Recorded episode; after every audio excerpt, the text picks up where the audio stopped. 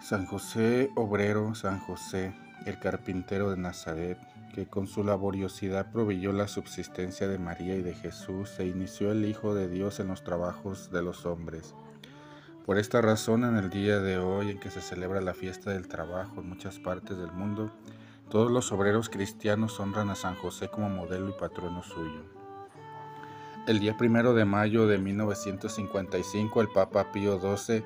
instituyó la fiesta de San José Obrero, una fiesta bien distinta que ha de celebrarse desde el punto de partida del amor a Dios y de ahí pasar a la vigilancia por la responsabilidad de todos y cada uno al amplísimo y complejo mundo de la relación con el prójimo basada en el amor, desde el trabajador al empresario y del trabajo al capital, pasando por poner de relieve y bien manifiesta la dignidad del trabajo, don de Dios, y del trabajador, imagen de Dios. Los derechos a una vivienda digna, a formar familia, al salario justo para alimentarla y a la asistencia social para atenderla, al ocio y a practicar la religión que su conciencia le dicte. Además, se recuerda la responsabilidad de los sindicatos para el logro de mejoras sociales de los distintos grupos, habida cuenta de las exigencias del bien de toda la colectividad y se aviva también la responsabilidad política del gobernante.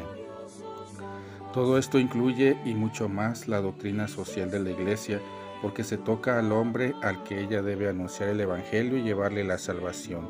Así mantuvo siempre su voz la Iglesia y quien tenga voluntad y ojos limpios lo puede leer sin tapujos, ni retoques en rerum novarum, mater et magistria, populorum progressio, laborem exercens, solicitudo reis socialis, entre otros documentos. Dar doctrina, enseñar dónde está la justicia y señalar los límites de la moral,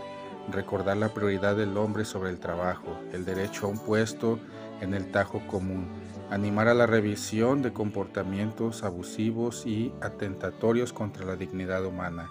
Es su cometido para bien de toda la humanidad y son principios aplicables al campo y a la industria, al comercio y a la universidad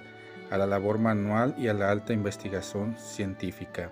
es decir, a todo el variadísimo campo donde se desarrolla la actividad humana.